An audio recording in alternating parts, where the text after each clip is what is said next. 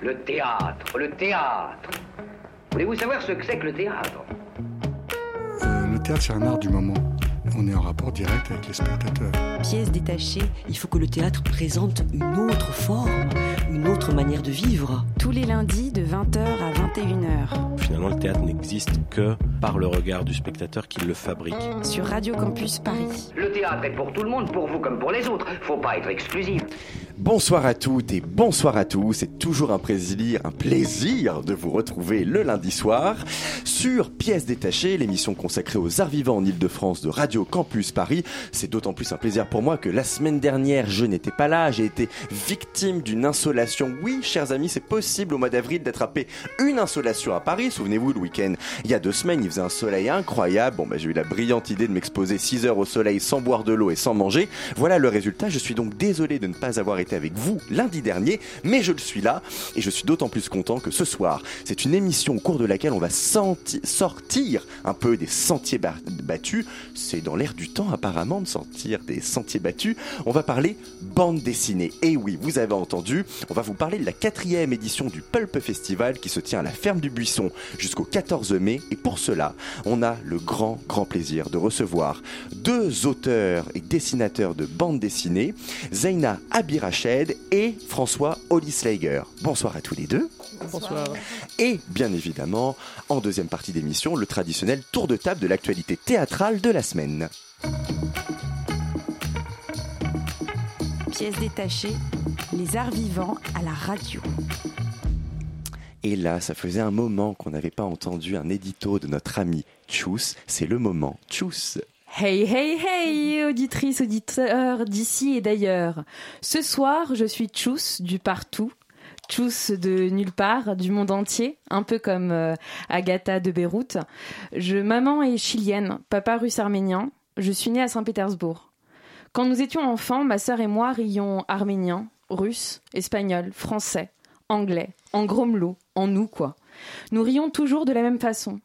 Quand je vais explorer les contrées de mes parents adorés, les êtres humains que je croise dans mon sentier ne me considèrent pas comme leur égal.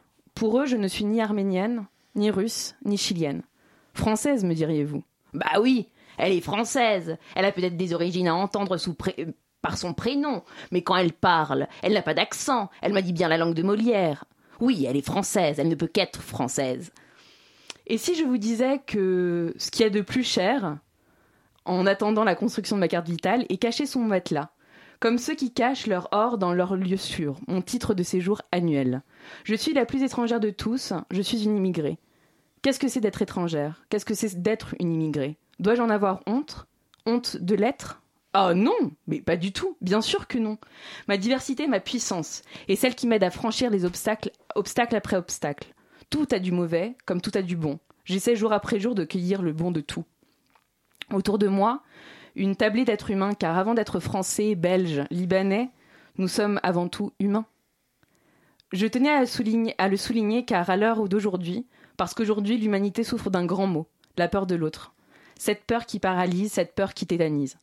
Ce soir, j'ai envie de parler d'art avec un grand A, d'art sans frontières, avec de grandes et grosses lettres, mais plus, plus particulièrement du 9e art, celui de Tintin, celui d'Astérix. Merci Zaina et François d'être euh, là parmi nous. Vous avez choisi euh, d'exprimer votre art, ce neuvième art, cet art de bande dessinée au festival Pulp. Festival donc où la bande dessinée au croisement des arts, imaginé par Arte et la ferme du Buisson en 2007 par Vincent Esch. Le festival trouve son QG au centre de la ferme à Noisiel. Exposition, pièces de théâtre, cinéma, il y en a pour tous les goûts. Jusqu'au 14, 14 mai, vos expositions. Zaina, François, pourquoi avoir voulu participer à ce festival particulièrement? Ça ne se refuse pas. Ah bon, mais pourquoi?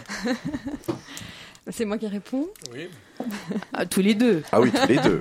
La question vous adressait à tous les deux. Ben moi, j'ai, je le suis depuis le, début, le festival. Je trouve ça passionnant, euh, les questions que ça, que ça, que ça permet d'explorer, de, croiser les, les, pratiques artistiques, et puis de réfléchir à des formes euh, qu'on ne voit pas régulièrement dans les festivals euh, plus classiques comme Angoulême. Mais justement, moi je voulais vous demander qu'est-ce qui différencie ce festival-là consacré à la bande dessinée d'autres festivals, que ce soit en France, donc Angoulême, vous l'avez dit, ou d'autres à l'international? Bah, en tout cas, là, la proposition qui nous a été faite euh, par Pulp, c'était, c'est justement de, de sortir d'un format d'exposition habituel, de sortir de ce qu'on fait d'habitude, de sortir de la page et, et de venir euh, euh, imprégner, s'imprégner d'abord d'un lieu qu'on nous a proposé de, d'habiter. Donc moi, c'est un lieu qu'on appelle la piscine et François était dans les écuries. Euh, donc de s'imprégner du lieu et ensuite de, euh, de l'occuper, euh, de, de, concevoir une narration dans ce lieu euh, et, uniquement dans ce lieu. Donc c'est très lié à, ce n'est plus lié à, à, la, à la bidimensionnalité, à la page, à la narration telle qu'on a l'habitude de la pratiquer. En tout cas, tous les deux, je pense. Je ne sais pas François si tu as eu une autre expérience de mise en espace. Mais ça, c'était très, c'est très spécifique à cette proposition-là et c'est passionnant.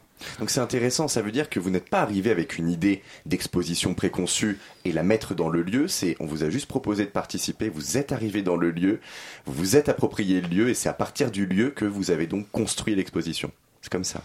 Exactement. Ok.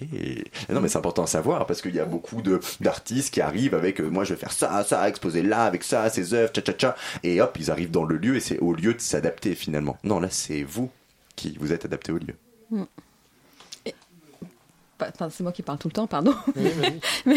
Ça va venir. Peut-être que là, François, les questions ne l'intéressent pas, lui plaisent pas. Il doit s'imprégner du lieu. On a, on a, encore 30 minutes, ça, je désespère pas hein, qu'il y ait une question. Non, non, mais après, c'est vrai, que, vrai que Vincent, il a aussi, euh, Vincent Esch, le directeur, qui a, qui a proposé euh, qu'on participe, je sais pas pour toi, Zena, mais moi, il a, il a eu aussi l'intelligence de, de, trouver le lieu qui fonctionnait avec euh, un projet qui avait été émis un petit peu ou des, des recherches qui étaient en cours. Euh, moi, j'avais discuté un petit peu avec lui de d'utiliser plusieurs pièces comme des cases de bande dessinée et c'est vrai que les écuries ça, ça collait parfaitement parce que c'est une enfilade de neuf pièces avec un long couloir qui peut qui peut s'apparenter à l'espace entre les cases et puis chaque pièce égale une case quoi. Donc c'est un travail de collaboration le... réellement. Oui. Ouais. Et, le, et, quand on rentrait dans l'exposition des ENA, on a l'impression d'être à l'intérieur d'un orgue ou d'un oui. mécanisme oui, de oui, piano. ça... euh... Alors si chacun pouvait nous décrire euh, l'exposition de, de l'autre. De l'autre De l'autre. Oui, Zaina, Oui. dé C'est- décrivez l'ex- l'exposition de de François et. François l'exposition de Zaina. Bien joué. Bravo. Eh oui, petite, petite surprise. Ah oui, c'était pas prévu. Hein. Euh, alors, donc euh, Le Er- titre déjà. Ernest et la quatrième dimension. Donc ça commence euh, dans l'entrée des écuries par une planche où on voit euh, Ernest, donc le personnage principal, euh, qui lit une bande dessinée et qui tout d'un coup y entre. Dans la, BD dans la bande Dans dessinée. la, dans la, voilà, dans la bande dessinée. Et en même temps, nous entrons dans le- l'espace d'exposition qui sont justement, qui est justement les, les anciennes écuries. Et donc, on se retrouve, euh, en même temps qu'Ernest rentre dans la bande dessinée, on se retrouve, nous, dans un, dans un couloir peint en noir et blanc, dans un très beau rythme de noir et blanc. Je suis très sensible à ça, je dois dire. Et, On euh, y reviendra. Ne vous inquiétez pas, le noir et blanc, on va en parler. Et sur notre, doigt, de- sur notre droite, pardon, se trouve euh, donc une enfilade de, de cases de bande dessinée, en fait, de petits espaces qui sont les anciennes écuries, donc des box de la François même taille, je pense. François, acquiesce. Oui. Donc, euh, continuez, continuez, tout se passe Et bien. nous suivons donc le, le trajet de- d'Ernest dans, dans, euh, dans cette quatrième dimension, puisqu'il est entré dans. euh, et on- enfin voilà, il est, il est entré de dans case cette. en case, on le suit.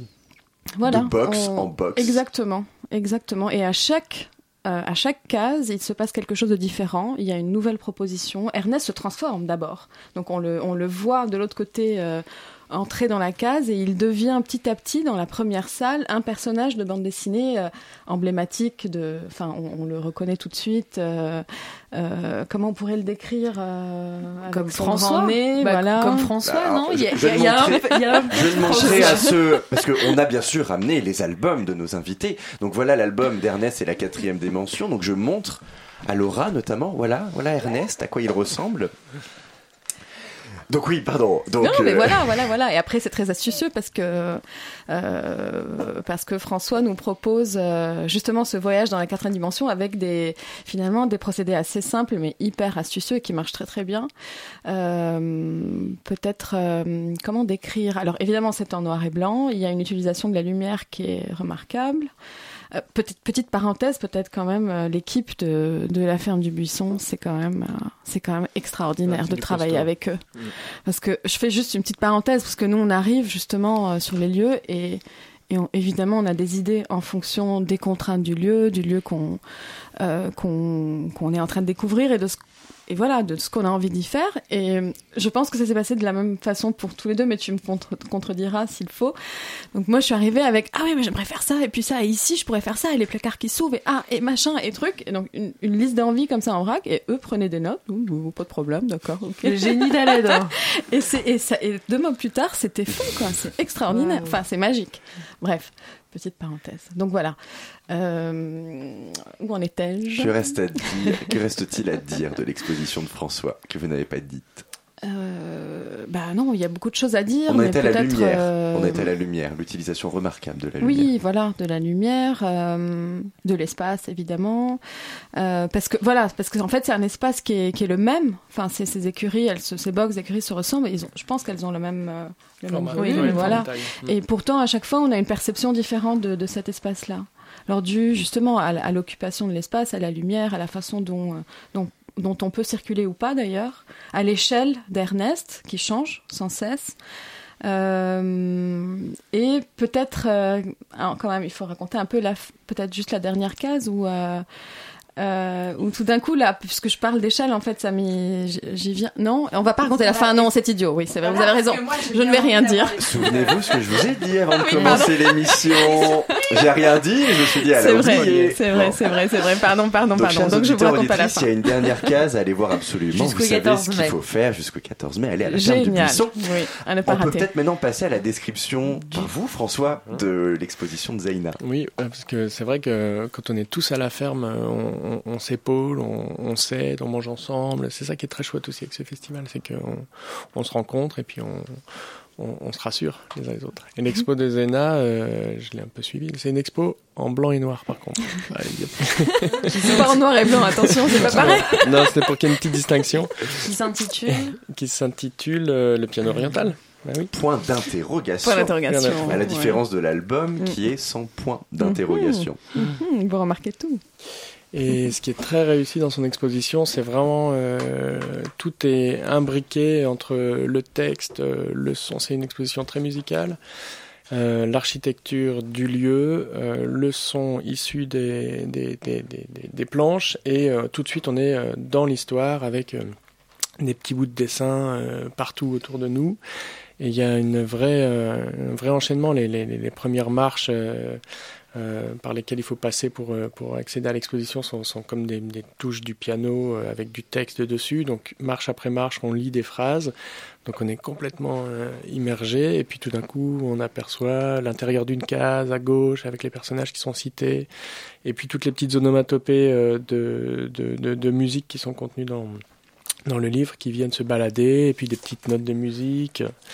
Et puis on arrive dans un, immense grenier assez bas mais euh, euh, profond. Et à chaque euh, petit chaque petit meuble sur le côté on ouvre des portes.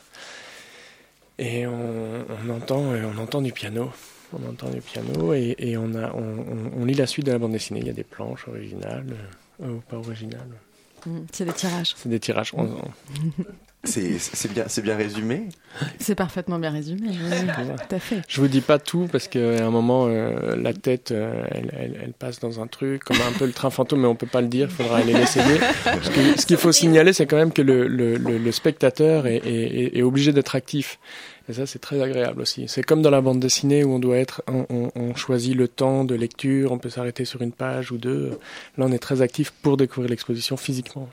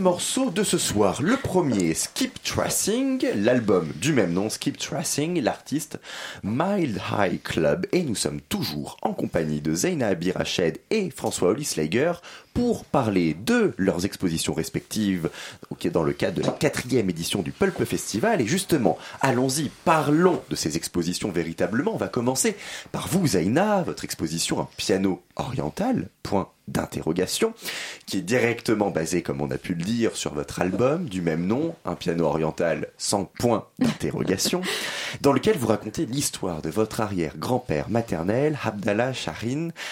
Est-ce que vous pouvez quand même nous raconter son histoire avec vos mots, qui est incroyable cette histoire? Elle est complètement dingue cette histoire. Enfin, c'est surtout la suite de l'histoire qui est, qui, est, qui est, folle.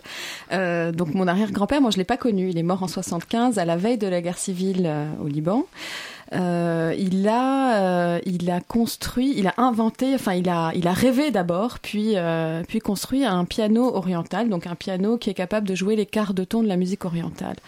En gros, il était passionné de musique orientale et de piano. Il a toujours voulu faire les deux.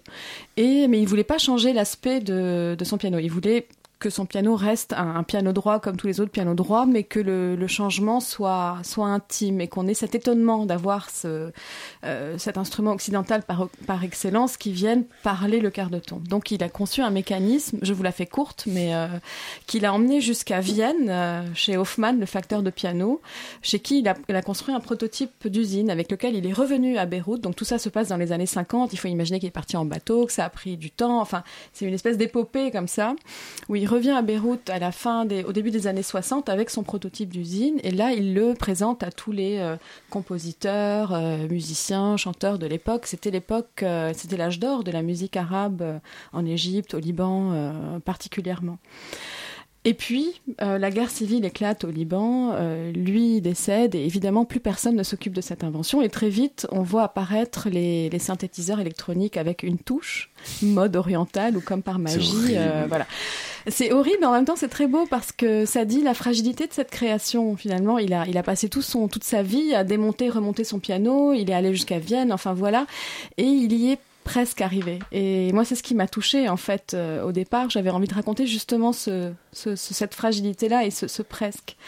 Et euh, donc ça, c'est l'histoire de, de, mon arrière-grand-père. Ce qui est fascinant dans son prototype, qui est toujours à Beyrouth, euh, dans, dans, la famille, enfin voilà, il existe ce piano, c'est qu'en fait, en, plus que qu'être un piano oriental, c'est un piano bilingue. Enfin, en tout cas, moi, c'est comme ça que je le vois, parce que euh, il arrive à jouer le registre oriental avec le quart de ton, mais quand on, mais il, il est aussi capable de, de, de, de, jouer comme un clavier bien tempéré habituel. Hmm. Euh, voilà. Alors, Zaina, vous parlez de bilinguisme. Euh, dans le piano oriental, le personnage principal nous raconte qu'elle possède un livre de vocabulaire de CE1. Oui. Les illustrations étaient en noir et blanc. Les premières images de la France sont dans son esprit en noir et blanc. Est-ce que c'est pour cette raison que tous vos ouvrages, et notamment le piano oriental, est en noir et blanc? Pourquoi le noir et blanc? Vous voyez donc le monde en noir et blanc, enfin le monde francophone en tout cas.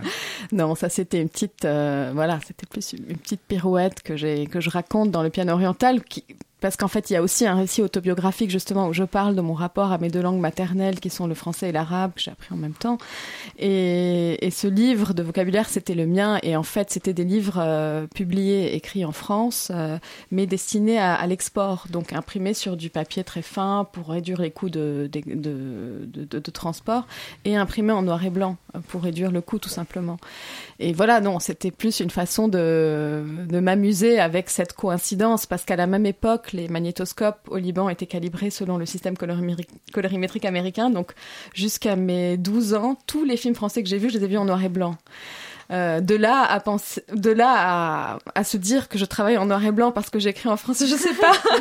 Mais en tout cas, c'était euh, ce qui m'a plu, c'est un peu la voilà, je trouvais ça assez amusant et puis un peu poétique aussi de d'associer une langue à, à une euh, oui à une, à une, vision, une façon de une façon de représenter le monde en tout cas. C'était surtout ça qui, qui, qui me qui m'intéressait. La poésie, musique, musique, il en est question, hein, rien que dans le titre, dans le dans l'histoire, l'histoire de votre arrière-grand-père.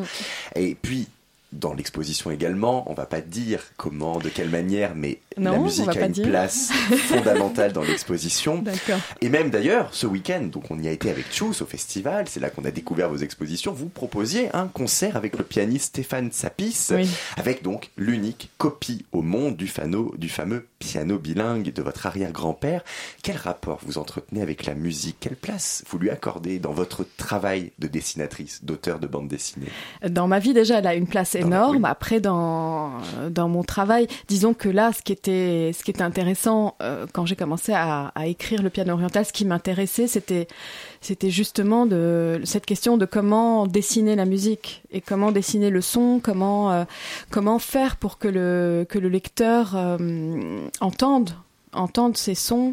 J'avais envie que chaque page soit aussi sonore que, que visuelle, euh, qu'on ait l'impression presque d'être devant des, euh, des, des, partitions musicales. Donc j'ai beaucoup travaillé le rythme que permet aussi le ce, qui, ce, que permet le noir et blanc en fait dans le dessin, c'est ce rythme-là. Le pas euh, du grand-père avec ses nouvelles chaussures, par aussi, exemple. Aussi, voilà, les onomatopées, les, les, répétitions, le travail de motifs, comme un comme un motif musical en fait, des choses qui reviennent, euh, qui sont égrenées au, tout au long de l'album. Euh, euh, voilà, et ça c'était ça c'était une grande, euh, c'était très très réjouissant, je dois dire, de de de, concevoir des jeux graphiques, enfin d'inventer des, des, solutions graphiques pour dire le son, dire la musique, dire le le, rythme. Et donc évidemment dans le livre on, ne peut qu'imaginer cette musique. Et là aussi, c'était très intéressant, une fois que, enfin, disons dans l'exposition, de pouvoir restituer, je ne vais pas dire comment, euh, et de donner à entendre finalement ce quart de ton.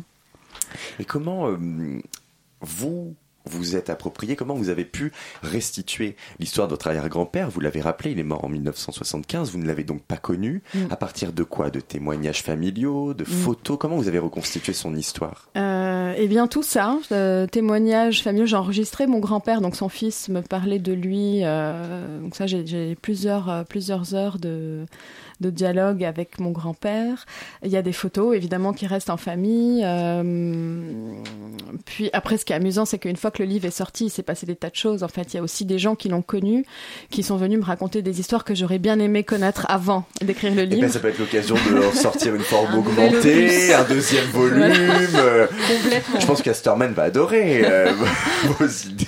Non, mais ce qui était intéressant aussi, c'était d'aller à la recherche de, de ces archives-là, parce que disons que c'est important pour moi parce qu'à Beyrouth, on a, enfin au Liban, pardon, on a, on a ce, on a cette amnésie collective en fait depuis la fin de la guerre civile, dans, donc en 90 pour vous donner une idée, même dans les livres d'histoire au lycée aujourd'hui, le programme s'arrête dans les années 70. Donc en fait, il s'est rien passé. Donc on a un vrai problème lié à notre histoire, à comment raconter notre histoire, les archives, euh, euh comment trouver une version euh, où tous les partis peuvent s'entendre. Tout ça, c'est des questions qui, m'ont intéressé depuis longtemps dans mon travail. J'en parle surtout dans mes livres précédents. Mais là, c'était un peu la même démarche, c'est-à-dire d'aller vers ce passé-là qui est complètement fantasmé, ce Beyrouth, cet âge d'or de Beyrouth que j'ai pas connu mais qu'on m'a transmis dont ma génération, ma génération est nostalgique quelque part, et d'aller essayer de tirer ce fil-là euh, avec des choses très ténues, voilà, des récits, des photos, et puis euh, et puis j'ai rempli les noirs, pour ne pas dire les blancs, parce qu'il y a des choses que je ne sais pas, donc je, me suis permise aussi de d'y mettre, euh, mettre de voilà de mon imaginaire, de mes envies. Voilà. Parfait. Bah, écoutez, ça donne envie. J'espère que ça vous a donné envie, chères auditrices et auditeurs. Et nous passons tout de suite à l'exposition de François. Donc Ernest est la quatrième dimension. Le personnage que vous avez créé pour votre exposition, c'est un enfant. Euh, le format de l'exposition semble également un peu conçu quand même pour les enfants, même si on y a pris un très grand plaisir, et pourtant nous ne sommes plus des enfants, en tout cas euh, si on regarde nos âges, hein, après dans notre tête, c'est encore là. C'est différent, effectivement. Euh, en plus, et ça se confirme, on a fait l'exposition avec un enfant qui était avec son père, et je peux vous dire, mais qu'il c'était trop mignon. Il était mais plein d'interrogations, plein de. Il a vraiment vécu l'expérience, je pense, comme elle devait être vécue. Est-ce que c'est la première fois que vous vous adressez euh, comme ça à, des enfants à travers la bande dessinée? Qu'est-ce que vous voulez leur dire à travers vos dessins? C'est vrai, hein, j'y avais pas pensé. Hein. En fait, je m'adressais surtout à à l'enfant qui est resté. et puis d'ailleurs, dans votre album, chez, chez l'adulte, vous, vous, jouez sur cette ambiguïté, c'est qu'on a Ernest, le personnage enfant, et en même temps, il y a un adulte. Mm. Mais c'est la même personne. Mm. Mais c'est parti l'idée de, de, de, cette sensation qu'on a quand on est enfant et d'être dépassé par la, la taille d'un livre et de pouvoir rentrer carrément dans l'image et comme ses propres enfants de plus faire la distinction entre le réel et la fiction et de faire presque plus confiance aux, aux personnages de bande dessinée ou à l'univers du dessin qu'à la réalité et d'être vraiment de se sentir bien en fait dedans. Et plus on avance en âge et plus on se rend compte que c'est de la bande dessinée, plus on le met à distance, plus on se dit mais c'est pour les enfants, je laisse ça dans les cartons chez mes parents. Et je voulais retrouver cette sensation et voir si, c'était encore possible de se laisser submerger en fait. Alors justement, euh, avec la bande dessinée, on prend le temps de on prend le temps de lire, de rester sur euh, sur les, cases. Pourquoi avoir choisi la bande dessinée? Et pas le théâtre par exemple la, la, relation que vous avez avec le théâtre et la bande dessinée est très est très fine au final. Et pourquoi avoir choisi la bande dessinée? Parce que c'est mon, mon médium, hein, c'est mon, mon langage. Euh, euh, parce que c'est une façon de penser. En fait, euh, je pensais que j'ai été vraiment nourri de bande dessinée et que mon cerveau fonctionne comme ça, par image et par texte, image, et, parce que parce que j'aime la narration. Et puis je voulais le confronter au réel pour voir ce qu'il allait subsister aussi de euh, qu'est-ce qui fait la, particularité de la bande dessinée Jusqu'à à quel degré on est dans la bande dessinée en fait euh, Même si euh, ça ressemble à une exposition, on suit quand même. Et puis voir aussi comment le, les spectateurs, les lecteurs spectateurs allaient se comporter avec cette, cette, nouvelle, cette nouvelle formule. Alors justement, la bande qui dit bande dessinée dit cases, fenêtres. Zaina l'avait bien, l'a bien expliqué. Là, c'est pas, on passe pas de case en case. Enfin, si, mais en fait, on passe physiquement de box en box, mais qui symbolise des fenêtres de bande dessinée. Justement, la fenêtre de bande dessinée, qu'est-ce qu'elle symbolise pour vous? Ben, elle symbolise une, une, structure, une espèce d'ordre établi, une espèce de, de charte euh, qu'on a parfois du mal à dépasser, une espèce de convention sur laquelle tout le monde s'est mis d'accord et qu'en fait euh, j'ai l'impression qu'on peut aussi remettre en question. Donc c'était super pour vous finalement de l'exploser d'une certaine manière. Oui, et puis c'est pour ça qu'il est toujours en train de fuir euh, les personnages pour mhm. essayer de, de, de, de fuir, euh, de sortir du médium. Dans votre dans un autre ouvrage, Mathilde danse, danser après tout, un des personnages dit qu'être artiste, c'est de est-ce que c'est de s'installer dans quelque chose que l'on sait faire ou est-ce que c'est se remettre en question en permanence? Avec Ernest et la quatrième dimension, vous avez l'impression d'être sorti d'une zone de confort? Malgré les cases qui restent et qui perdurent. Je suis déjà rentré dans la zone de confort. je suis pas sûr. En tout cas, ce qui m'intéresse vraiment, c'est de, c'est de, de confronter, oui, la pratique bande dessinée au théâtre, comme je l'ai fait avec les Carnets d'Avignon, ou à la danse avec Mathilde Monnier, de voir euh, comment ça peut enrichir euh, aussi euh, euh, cette pratique. Qu'est-ce qu'on peut lui apporter? Qu'est-ce que le théâtre peut apporter euh, en tant que mise en scène à une mise en scène dessinée dans la bande dessinée? Je pense que c'est des formes qui sont assez proches. Puis c'est créer des, des, liens entre les, pratiques artistiques. et puis de, de, casser toutes ces petites frontières. C'est aussi, c'est aussi un, espèce de rassemblement des, des, des, des, médiums. Justement, casser les frontières, vous cassez un peu la fenêtre, vous cassez aussi l'histoire de la dimension on n'est pas que simplement dans une exposition en deux dimensions, on l'a dit en deux, en trois, en quatre dimensions. Euh, là aussi, euh, quel rapport vous entretenez avec cette notion de dimension? Ben, Je pense que le, ce que j'ai ce que j'ai recherché, c'est une espèce de dimension euh, collective qui pourrait être l'imaginaire en fait, l'imaginaire commun en fait. C'est peut-être ça qui nous relie. Pour moi, la quatrième dimension, c'est ça, c'est l'espace de la pensée l'espace de l'imaginaire que peut provoquer euh, la lecture euh, d'un livre et qui fait qu'on on va avoir tous une espèce de culture euh, commune par, par, par, nos lectures, un mhm. langage commun mais qui est immatériel, qui est quelque chose qui se communique dans... je sais pas comment. Eh bien, qui se communique, en tout cas, on n'a pas besoin de préciser, il faut juste le vivre et, et, et voilà. Euh, J'aimerais vous demander, Vincent Hedge, comment ça se prononce, pardon, vous, vous le connaissez? Vincent Esch, bon bah c'était pas mal. Vincent Esch, le directeur de la ferme du Buisson, qualifie la bande dessinée, je le cite, comme un art majeur, populaire et généreux. Vous deux, en tant qu'acteurs du 9e art, comment est-ce que vous qualifieriez la bande dessinée? Monsieur pas piège, On a combien d'heures pour répondre? Vous avez deux minutes. euh, art majeur, ça me va. Généreux, ça me va. Euh... C'était quoi le troisième Populaire. Populaire, oui. Vous en rajouteriez peut-être un adjectif ben, Infini, extrêmement riche. rapport de texte à l'image, c'est infini tout ce qu'on peut faire avec ces deux choses toutes simples qui sont l'image et le texte. Donc un art infini. Ouais, c'est bien. C'est pas mal. Hein. Vous, François? Oui, c'est aussi, il faut le rappeler, c'est un art qui est quand même assez jeune. Hein. il date de 1905, euh, où il y a encore beaucoup de choses à explorer. On en est qu'au début, je pense.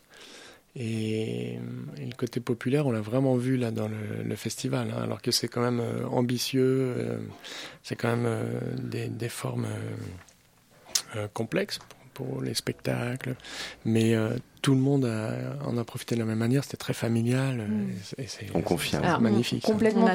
On, on, est très loin de la bande dessinée Thomas et moi, et on a c'était deux expositions accessibles et qui nous donnent envie de lire davantage.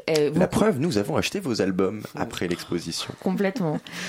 Euh, quel est pour vous le, votre bande dessinée coup de cœur qui a marqué, qu'on doit absolument lire, Thomas et moi et tous et nos auditeurs et, auditrices, Excusez-moi, et Laura, et, Théo, et, Julien, et Tessa. Qu'est-ce qu'on doit lire Qu'est-ce qu'on doit lire Qu'est-ce qu'on va aller acheter demain? Oui, mais à part vous, bien sûr. Oui, vas-y. Un album. Peut-être que c'est le même. On le dit en même temps. Allez-y. Allez, je compte. Préparez-vous. 3, 2, 1. Ici même. Ah, ah alors, donc Zaina, vous c'est Moi c'est un album euh, merveilleux de qui s'appelle qui dont le titre est ici même euh, Forest au scénario Tardy au dessin. C'est un album surtout qui a été très important pour moi parce que c'est par cet album que j'ai découvert la bande dessinée euh, qui n'était pas de la bande dessinée franco-belge avec laquelle j'ai grandi, que j'adore, enfin qui continue à être une, enfin voilà, je connais Hergé par cœur, enfin bref, euh, mais disons que cet album-là, il a constitué dans ma vie de lectrice déjà un, tournant et, c'est merveilleux, l'histoire est, géniale, les dessins de Tardy sont, sont fabuleux, c'est en noir et blanc, je précise parce que c'est important. Euh, et c'est voilà, c'est une histoire sur les frontières. On en parlait un peu tout à l'heure, euh, avec une grande grande poésie. Très très bel album. Vous, François? Non, mais après, s'il faut piocher dans le patrimoine de toutes les bandes dessinées qu'on a lues, c'est, mission impossible. Il y a trop de choses. Oui, euh, mais par contre, le, dernier très bon livre que j'ai lu, c'est, s'appelle Big Tree de Michael Deforge aux éditions Atrabile. Et je voudrais en profiter pour remercier vraiment la libraire de, de l'atelier qui était présente euh, au Pulp Festival, qui a fait un vrai travail de libraire et qui me l'a mis entre les mains et qui m'en a un petit peu parlé et je lui ai fait confiance et j'ai été vraiment, euh, je l'aurais pas pris tout seul. Et c'est un très beau livre, euh, très surprenant, qui ressemble à aucun autre, qui est tout petit et très pop et je vous encourage tous à le lire. Bah écoutez, je pense que vous avez aussi tous les deux fait votre travail, non pas de libraire, mais d'artiste, d'auteur et dessinateur de bande dessinée. Merci vraiment à tous les deux. Ça a été un vrai plaisir de vous recevoir, de parler du festival et de parler de bande dessinée. Je, je, nous, nous vous invitons, mais vraiment, je vous assure, à aller à, la ferme du Buisson. C'est vraiment à côté. C'est le RER A. C'est même pas 20 minutes, depuis Paris. C'est easy, c'est direct. Avec en plus, vous avez même plus l'excuse de la carte de transport vu que tout est dézoné. Maintenant, on peut y aller quand on veut. même pas le week-end nécessairement, la semaine également. À la ferme du Buisson, donc, jusqu'au 14 mai.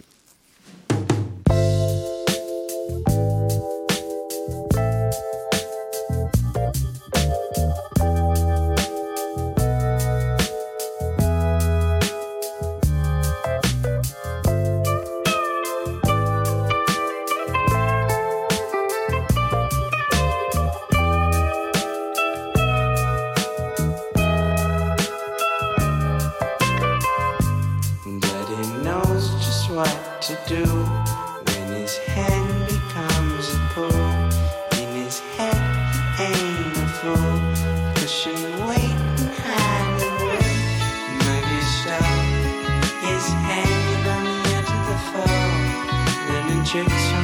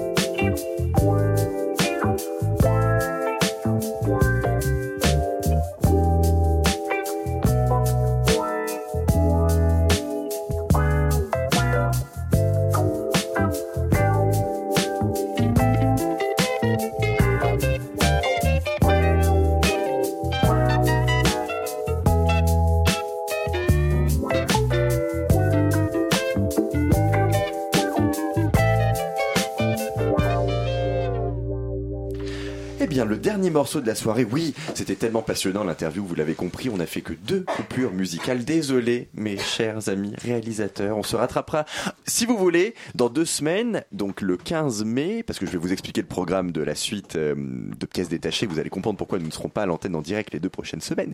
Mais le 15 mai, si vous voulez, on pourra mettre quatre chansons pour se rattraper. Bref, donc là, le dernier morceau, Tessellation, artiste Mild High Club tiré de l'album Skype Tracing et tout de suite le tour de table de l'actualité théâtrale de la semaine. Il s'agit d'une, histoire, euh, c'est-à-dire qu'en fait il s'agit plus d'un concept d'histoire. Eh bien, donc, trois spectacles. Comme je le disais, nous allons parler du voyage de Myriam Frisch, un spectacle mené sous la direction de Linda Blanchet, présenté à la loge jusqu'au 28 avril, d'Alice, d'une Alice à l'autre, d'après le roman de Lewis Carroll, dans une mise en scène de Sigrid Carré-Lecoindre, présenté au théâtre Comédie Nation. Et on commence tout de suite avec Lourdes, un texte et une mise en scène de Paul Toucan, présenté au théâtre national de la colline jusqu'au 13 mai. Laura. Oui, c'est c'est quoi cette coiffure Oui, alors, heureusement que je suis à la radio. On a des nouveaux hein. casques qui nous permettent des trucs. Alors là, Laura une coiffure. Wouh alors c'est parti, lourde. Hein. voilà, lourde. Et ben voilà. Alors euh, ce que je fais maintenant, je me libère. Oui, oui, oui. Et alors je laisse place à la jeune création, comme la colline d'ailleurs. Alors tout commence. Je vais vous expliquer comment ça s'exprime et comment ça se fait. Mais en tout cas, je suis allée dimanche à la colline et j'ai vu des jeunes de 25 ans sur un plateau et c'est ça que j'ai aimé tout simplement. Bref, on commence. Tout commence par une cérémonie d'enterrement, celui de Gilbert, sorte de gourou d'une communauté sectaire. Nous sommes tous spectateurs et comédiens, les disciples de Gilbert venus à la colline lui rendre un dernier hommage. En entrant dans la salle du petit théâtre, on nous propose un petit verre après avoir été pris dans les bras par un inconnu en deuil. Les jeunes sont invités à se placer sur des bancs situés sur la scène à court, alors que les autres s'installent sur les places traditionnelles. Puis une femme, le bras droit de Gilbert, commence son discours d'adieu et propose à chacun de dire un mot sur lui. Malaise, on a peur qu'on nous passe le micro, mais non, les acteurs placés à des endroits éparses de la salle prennent la parole face à cette tragédie.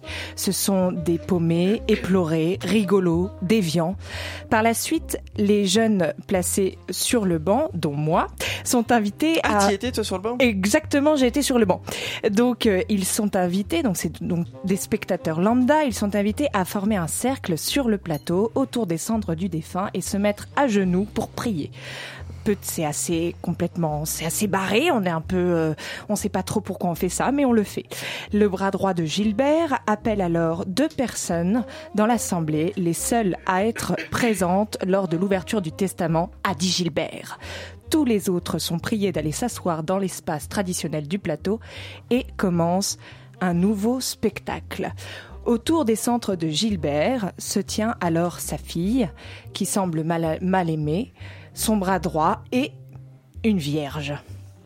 Donc, dans ce testament qui est ouvert, il y a Gilbert qui lègue tous ses biens à la, et la direction de la communauté de la euh, euh, et de la euh, pardon tous ses biens et la direction de la communauté à la Vierge, qui semble sortie de nulle part. Bref, je me suis un petit peu mal exprimée. J'espère qu'on va bien comprendre ce que je suis en train de dire. déjà qu'au spectacle c'est pas clair. Si en bah, plus tu, toi, dans la description, je suis un peu perdu. Bref, je vous réexplique. Dans son testament, Gilbert lègue ses biens et la direction de la communauté à une vierge qui sort de nulle part et demande aux femmes présentes, euh, de, aux femmes présentes, c'est-à-dire sa fille, cette femme et, euh, et le bras droit, d'aller à Lourdes, à l'hôtel Soubiro, où ils trouveront des réponses. Des réponses à quoi? Je ne sais pas. Je les suis, je pars avec elles dans mon dans mon cerveau et le départ se fait un peu plus compliqué parce que apparemment, on nous informe que Macron, candidat à la présidence, est empoisonné. Le périple aura donc lieu, mais avec quelques tempéraments un peu compliqués. Ces femmes donc euh, sont ensemble, prennent la voiture, vont vers Lourdes. Et elles commencent à se livrer, elles partagent euh, des choses, font des rencontres insolites, plus, plus incroyables les unes que les autres, et nous, on voyage avec des âmes perdues sur ce plateau de la colline, partant de la mort de, la mort euh, à Lourdes, un lieu de recueillement, et pour essayer de trouver un sens à la vie. Toutes ces figures, ces personnes se réunissent dans la fuite de cette vie normale, conventionnelle, dans laquelle elles sont nées. Cela fait un écho particulier quand on voit que les acteurs qui portent ces mots n'ont que 25 ans et que l'extrême droite est au second tour de l'élection présidentielle. En voyant cela, on a un goût d'amertume, on rit, mais un peu jaune. Lourdes, c'est un grand délire qui a du sens et qui, pour une fois, montre le théâtre d'aujourd'hui, pas le théâtre de demain, le théâtre d'aujourd'hui. La jeunesse qui parle, parle, qui cherche un sens poétique aux choses, cherche à se créer un chemin dans un système préétabli qu'elle prenne à faire comprendre et à comprendre. Les procédés théâtraux sont inventifs, le théâtre doit être un lieu d'expression pour tous, la jeunesse comprise et je dirais même surtout la jeunesse. Dans ce, dans ce spectacle, il y a beaucoup de gueules cassées, comme si tout cela n'était qu'une mascarade, mais rien de tel que cette mascarade pourrait exprimer les tourments de l'âme humaine. C'est réjouissant de voir des jeunes comédiens sur scène, sur une scène publique. Enfin, après, il y a 30 minutes de trop, je suis d'accord, mais allez-y, courez, allez voir des jeunes sur un plateau.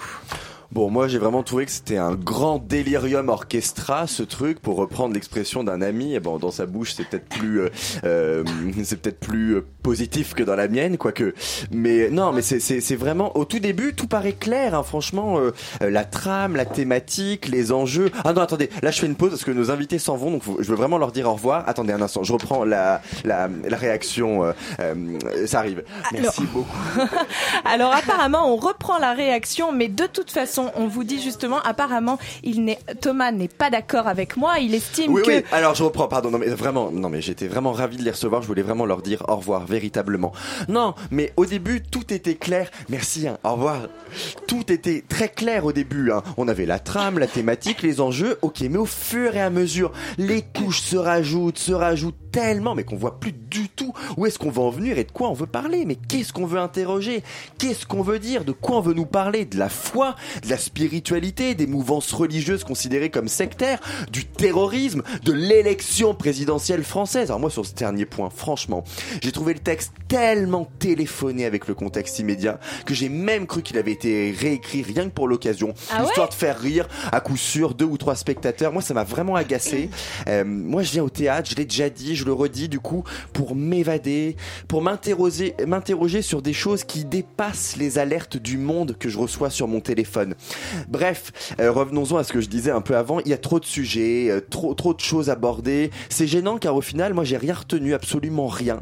Euh, je saurais pas du tout quoi vous dire de, de, de quoi la pièce parle exactement. Heureusement que c'est pas moi qui ai fait la, la chronique. Moi, j'aurais quand même fait un effort. Heureusement que j'étais là, dis donc. mais mais vraiment, c'était et pourtant le début, un début en flèche, ça partait bien, ça partait même très bien, j'ai adoré l'entrée en matière, mais il faut croire que la règle qui prévaut dans l'enseignement supérieur et au concours général aux grandes écoles, à savoir que rien qu'en lisant l'introduction d'un devoir, vous savez que l'ensemble est bon ou pas bon, ben là, je crois que cette règle ne s'applique pas, mais alors pas du tout au spectacle vivant, c'est tant mieux ou tant pis, à vous de voir. En tout cas, allez vous faire votre avis sur Lourdes, un texte et une mise en scène de Paul Toucan, présenté au Théâtre National de la Colline jusqu'au 13 mai. Et tout de suite, nous poursuivons avec D'une Alice à l'autre, d'après le roman de Lewis Carroll, dans une mise en scène de Sigrid Carré Lecoindre, présenté au Théâtre Comédie Nation jusqu'au 9 mai. Tessa, en pleine forme. Ah, plein Ça pète le feu aujourd'hui, Tessa. Elle est pas du tout en train de mourir sur sa chaise. Un petit peu. Je sais pas si c'est une voix de canard ou une voix de John Moreau. Bon, écoutez, hein, on va Canard, faire avec là, un canard. canard. Hein. Alors oui, alors d'une Alice à l'autre, c'est parti. Euh, vous l'aurez compris, rien que par le titre, il s'agit ici d'une adaptation. Alors j'ai envie de dire d'une énième adaptation d'Alice au pays des merveilles, du très connu. Oui Thomas, oui, je commence à râler. Ça y est. C'est- On Non mais est c'est vrai que c'est quand même incroyable parce que le nombre, j'en ai vu trois cette saison quand même. Trois, hein, c'est la troisième. Donc je peux vous dire, que je commence à la connaître l'histoire. Ah bah vais- oui, il y en a qu'on avait en début de saison, Bah tous oui, les le deux de Melchior. Marcy Mota. Ouais. Mis en scène par De Marcy ouais, Mota, tout à oui. fait. Alors je vais quand même faire un résumé Oui, pour le ceux. texte, mais mis en scène par De Marcy Mota. Bon, c'est bon là, je peux faire ma chronique. je vais quand même faire un petit résumé pour ceux qui auraient eu la chance de passer entre les gouttes. Hein. Alors, les aventures d'Alice au pays des merveilles, c'est l'histoire de la jolie Alice qui s'ennuie prodigieusement quand tout à coup elle aperçoit un lapin habillé d'une redingote avec une montre, à Gousset qui crie Ah, je suis en retard, en retard, en retard. Voilà, la phrase que tout le monde connaît. Alors, elle a donc une idée lumineuse et décide de le suivre dans son terrier. Voilà, chouette idée, pourquoi pas. D'où elle se cassera la gueule dans un monde très étrange. Alors, ce qui différencie cette nouvelle adaptation des autres, eh bien, c'est qu'il ne s'agit pas exclusivement de l'histoire de cette grosse patate d'Alice qui a la bonne idée de suivre son lapin. Non, non, non, ici on mêle réalité et fiction. Je m'explique, là le texte mélange les scènes du livre et des échanges épistolaires qu'a eu son très cher auteur Lewis Carroll avec des jeunes filles dont une certaine Alice qui sera la source d'inspiration de son roman. Donc tout ça est entremêlé de différentes musiques, souvent chantées, de Ravel notamment, et on retrouve sur le plateau les personnages d'Alice, le chapelier fou, Lewis Carroll, le chat et le lapin qui seront interprétés par la même comédienne et une tortue. Alors niveau scénographie, tout est très blanc hein. sur le plateau, on se croirait sur euh, dans une soirée d'Eddie Barclay un petit peu. Alors une, un piano droit blanc côté jardin, au centre une table blanche Alors, et toi, côté. Eddie Barclay et Patrick Sébastien, Ah, ah, Eddie Barclay, c'est la première fois. fois, écoute. Oui, mais c'est dans la même veine, ces Oh mecs-là. non, Eddie Barclay, c'est pas un peu mieux Barclay, comme ouais, Eddie Barclay. Eddie Barclay. Bon, bref. Euh, donc du coup, euh, du coup, j'en étais où? Oui, euh, après, euh, il y a une sorte de toile blanche euh, qui est tondue, qui fera apparaître en ombre chinoise le personnage de la tortue avec un instrument assez étrange. J'ai pas réussi à trouver le nom d'ailleurs. Et tous les costumes sont également blancs. Bon, en fait, voilà, j'étais un peu peu de vache au début, mais en fait, il y a des choses quand même très intéressantes dans cette adaptation. Je trouve que l'idée de mélanger la vie de Lewis Carroll et son œuvre est une idée vraiment, vraiment une très bonne idée parce qu'on comprend un, peu mieux son univers, comment il arrivait à faire cette œuvre. Et l'idée d'introduire des chansons et de faire des ponts entre certains artistes comme Ravel avec Lewis Carroll est aussi une idée très pertinente. Alors, les comédiens sont, euh, jouent très bien, ils chantent tous très bien. Euh, on sent qu'ils sont musiciens. Alors, c'est très chouette aussi parce qu'il y a ce piano sur scène, donc ils peuvent jouer de la musique en live. Ils ont pu créer plein de petits moments en dehors des chansons sur de la musique. C'est des petits, euh, des petits moments corporels qui rajoutent de la valeur au spectacle. Seulement, bon, voilà, voilà, il y a un petit, bon, un petit toujours. Je trouve que euh, il y a une vraie valeur ajoutée de base avec cette adaptation, avec les mélanges de textes, d'échanges épistolaires, de musique. Mais en fait, ça meurt un petit peu dans l'œuf parce que finalement, ça manque d'originalité dans la mise en scène, dans l'inter- l'interprétation et dans les costumes. Voilà, moi, j'ai pas été à un seul moment surprise. Tout ce qu'on se connaît du texte de Lewis Carroll et de son interprétation est sur le plateau. Donc bon, bah finalement, so what? Toutes les bonnes idées de base sont pas exploitées jusqu'au bout. Enfin, en tout cas, sont effacées parce qu'on voit sur le plateau qui ça a déjà été un petit peu fait et refait. Mais voilà, je, je tiens quand même à dire que ça reste un bon spectacle, mais c'est dommage parce que je pense que ça aurait pu aller vraiment plus loin. Ils avaient une super base et ça aurait pu euh, blam et voilà, ça a un petit peu fait. Je te trouve assez dur, hein, Tessa, quand même. Oh Non, moi, je, contrairement à Tessa, je vais être beaucoup plus positive parce que. Euh, Je l'étais un petit peu quand même. Oui, mais pas très convaincant. Euh, le format, le format est génial, euh, très format très court. On va straight to the point, on va directement à l'essentiel. C'est pour les tous les âges. Euh, petit comme grand, on va, on, s'évade. Moi, c'est ma première Alice au pays des merveilles et je suis contente. Je suis contente pour cette première première idée. C'était une idée originale de mêler les cartes, comme tu disais, épistolaires. Enfin, ce- cette correspondance, je l'ai trouvée riche. Les, la musique, la musique, t'es ça, s'il te plaît, c'était génial. Bon, bah non, bon, non, bah, voilà. Bah, non, non, mais c'était bien chanté.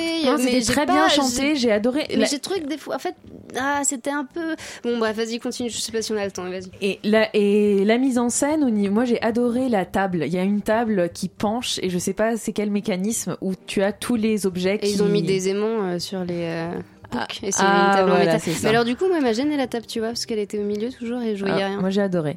Moi j'ai non j'ai adoré. J'ai trouvé que c'était un très beau spectacle et il faut y aller. Il faut y aller. Il faut il faut aller le voir parce qu'il y a c'est c'est prometteur. Mais il y a une belle énergie. Prometteur, énergie, c'est des mots ça qui doivent absolument vous convaincre donc d'aller à la au théâtre Comédie Nation jusqu'au 9 mai, voire d'une Alice à l'autre, d'après le roman de Lewis Carroll, dans une mise en scène de Sigrid Carré Lecoindre, et on termine avec le, le voyage de Myriam Frisch sous la direction de Linda Blanchet, spectacle présenté à la loge jusqu'au 28 avril. Moi, c'est un spectacle que je mettrais dans la catégorie de ceux qui présentent un grand nombre de propositions intéressantes, mais dont l'ensemble peine à prendre vraiment. Alors, parmi ces propositions, non mais cher ami, moi j'y suis allé à la première, donc tu vas On entendre. euh, J'aime du bien tout, euh, ce duo, j'aime bien ce duo. Ils s'engueulent, les deux, là. qui ne- oui, nous J'aime n'avons bien pas ce du tout les, mêmes- Ah, goûts, on n'aime pas la même chose. Donc, alors, parmi ces propositions intéressantes, il y a tout d'abord l'histoire, celle de Myriam Frisch, qui est une Allemande de 25 ans qui a décidé de partir en Israël pour vivre dans un kibbutz pendant cette semaine. Alors, pour ceux qui ne le savent pas, un kibbutz, c'est une exploitation agricole collective caractéristique de l'État hébreu. C'est en partie cet idéal collectif qui a poussé Myriam à entreprendre ce voyage et à vivre l'expérience du kibbutz. Mais pas que, car Myriam, comme je le disais, elle est allemande. Et à cet égard, ben, elle se demande si elle serait pas coupable de ce qui est arrivé aux juifs d'Europe au cours de la Deuxième Guerre mondiale. Le voyage de Myriam Frisch, c'est donc tout ça, la reconstitution d'une aventure et des interrogations. La scénographie en elle-même, elle est une reconstitution. C'est celle d'une salle à manger collective qu'on pourrait très vraisemblablement trouver dans un kibbutz. On a donc deux longues tables en bois avec des bancs de chaque côté sur lesquels les spectateurs sont invités à s'asseoir et donc à s'immerger entièrement dans la proposition faite par Linda Blanchet et ses partenaires. Et oui, vous l'avez compris, on va nous aussi participer à la vie en collectivité. On va voter pour la constitution de cette communauté à laquelle on appartiendra tous le temps du spectacle. On va déguster tous les plats qui vont nous être préparés par les interprètes en direct. On va faire tout ça. On va faire plein d'autres choses encore que je vous laisserai découvrir à la loge directement. J'ai adoré cette scénographie. Vraiment, j'ai trouvé ça très convaincant. Vraiment, c'était chouette. En revanche, ce que j'ai trouvé beaucoup moins convaincant, c'est son appropriation par les interprètes. Ce qui m'a gêné, c'est que j'ai eu l'impression qui peinaient tous et toutes finalement à s'approprier plus largement le spectacle. Je m'explique. Et je mettrai ça sur le compte de la très de la trop grande diversité des matériaux utilisés. Non mais imaginez, il y a déjà la scénographie immersive que je viens que je viens de décrire. Il y a de la vidéo, il y a du micro, il y a de la photo, il y a de la chanson et du coup, ben moi je les ai sentis davantage concentrés sur tout ça plutôt que sur le jeu. Et j'en reviens donc à mon à ma remarque en introduction, ça manque de concentration sur le jeu à proprement parler et c'est ça qui fait que pour moi l'ensemble peine à prendre vraiment. En plus, franchement, il y a des matériaux pour lesquels je n'ai pas trouvé une grande utilité, ça portait pas grand chose. Clairement, les photos de Myriam, par exemple. C'est même venu créer chez moi une sorte de confusion. Mais est-ce que c'est vraiment les photos des lieux qui nous sont évoqués À qui elles sont, ces photos? Et puis du coup, qui est Myriam vraiment? Enfin, c'est vraiment venu créer une confusion euh, parasite pour moi pendant le spectacle. Confusion aussi pas que dans les matériaux utilisés, dans la nature de la forme du coup. Est-ce que c'est un spectacle ou une sorte de présentation exposée du voyage de Myriam? Car j'ai trouvé parfois qu'il y avait un peu ce côté présentation exposée qui m'a fait sortir de la forme spectacle, mais pour me faire rentrer du coup dans la forme conférence. Euh, un peu plus, je dirais, de confiance dans le dispositif proposé, ou moins de matériaux, et ce sera véritablement un super spectacle. Alors, moi, je suis euh, en partie d'accord avec toi parce que quand même, tu as dit, t'as dit que le dispositif était, était excellent. Et Mais je, oui, je crois que tu es venu à la première, c'est ça?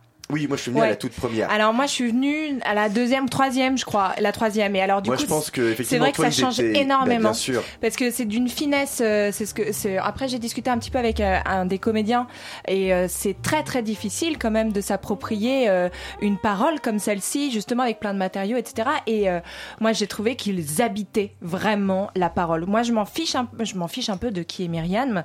C'est moi, c'est c'est c'est c'est l'autre, c'est nous. Bah, je suis pas d'accord parce que là, quand on a un titre, le voyage de, de Myriam Frisch, que il s- non, je suis pas d'accord. Bah, là, c'est important de savoir qui est fait- Myriam et qu'il y a des tant- matériaux personnels à utiliser. Non, là, oui, mais moi, en fait, moi, j'en ai fait mon, mon, mon monde, c'est-à-dire que euh, je suis rentrée dans une utopie, dans un nouveau monde, dans des. euh, là, on a parlé de. Ça, ça pose la question de la réunion, de vivre ensemble. Est-ce que c'est encore possible? La- Les kibbutz, le lieu de partage, le lieu de plus de territoire, euh, plus de possession et et le, le fait de, de vivre avec le passé, de de, de grandir avec avec un passé si terrible que qu'à Myriam spécifiquement, parce que dans le concret, c'est exactement ce qu'elle défend, enfin ce qui est défendu en tout cas dans, dans ce spectacle, c'est c'est l'atrocité du passé de, de, de du passé et, et, de et de et de, voilà du nazisme etc mais en même temps les recettes de cuisine qui que les grands-parents nous ont aussi appris mhm. enfin c'est c'est euh, c'est toutes euh, les tyrans ont donné de la tendresse et en même temps enfin on ne sait plus exactement où on en est où se placer euh, cette envie de rêver. Et moi j'ai trouvé que les acteurs justement mais alors je crois que j'étais aussi à la troisième et et c'est très différent. Mais là c'était magnifique mais magnifique d'une finesse absolue. Euh, allez-y, enfin vraiment allez-y, courez. Voilà, en plus voilà, donc moi c'était la première, apparemment ça se décante, les choses vont mieux. Allez à la loge, donc voir le voyage de Myriam Frisch sous la direction de Linda Blanchet jusqu'au 28 avril. On a également parlé de Lourdes, texte et mise en scène de Paul Toucan présenté au Théâtre National de la Colline jusqu'au 13 mai, et d'une Alice à l'eau d'après le roman de Lewis Carroll dans une mise en scène de Sigrid Carré Lecoindre au Théâtre Comédie Nation jusqu'au 9 mai. En invité, on a reçu François Olisleger et Zena Ebirachep, tous deux dessinateurs et auteurs de bandes dessinées, qui présentent leur exposition dans le cadre de la quatrième édition du Pulp Festival à la ferme du Buisson jusqu'au 9, jusqu'au 14, mai. C'est déjà la fin de l'émission. Euh, on a été ravis d'être avec vous. On vous dit, eh bien, au 15 mai et suivez-nous sur internet pour savoir ce qui va arriver la semaine prochaine et la semaine suivante. À bientôt. Radio Campus